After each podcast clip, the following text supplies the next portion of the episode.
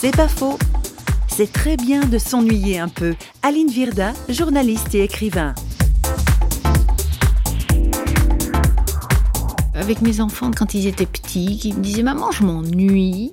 Je disais bah, Écoute, euh, assieds-toi et ennuie-toi. Moi, je pense que c'est une bonne idée. Évidemment, il faut que ça passe. Ça, c'est un peu problématique. Mais il y a beaucoup de gaspillage dans la nature.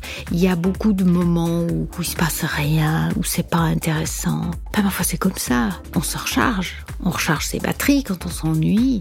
Et il n'y a pas besoin d'en faire quelque chose. On vit dans une société qui nous fait croire qu'il faut pas s'ennuyer une seconde. Mais quel drame Il n'y a pas de place pour l'improvisation. Il n'y a pas de plage pour se dire je suis un être humain qui s'ennuie.